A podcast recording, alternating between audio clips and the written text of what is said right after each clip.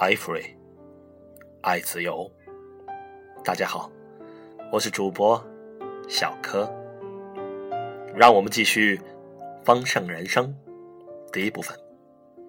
传奇从平凡起步。三，合伙创业，赚到人生的第一桶金。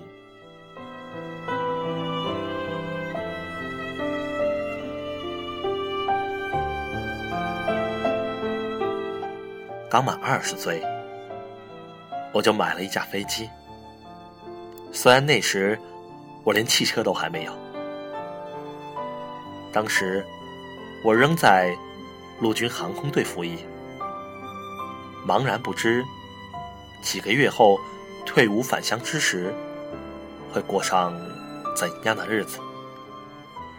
或许出于年轻，或许缺乏经验。或许，纯然对美国获胜感到无比乐观。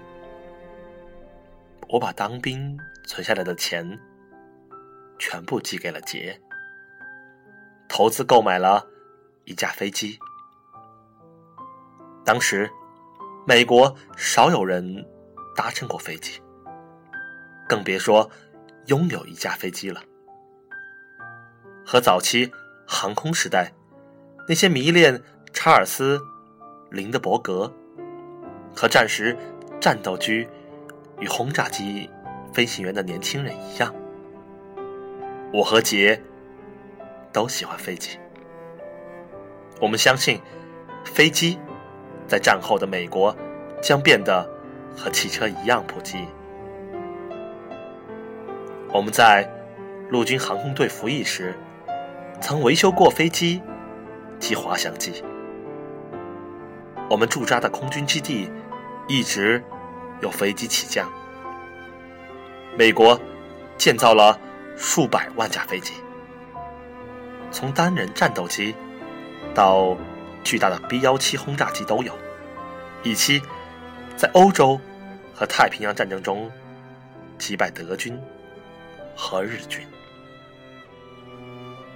许多美国人以为住宅。会建造在飞机跑道旁边，每家的机库里都将有一架飞机。这种想法在当时并不算离谱。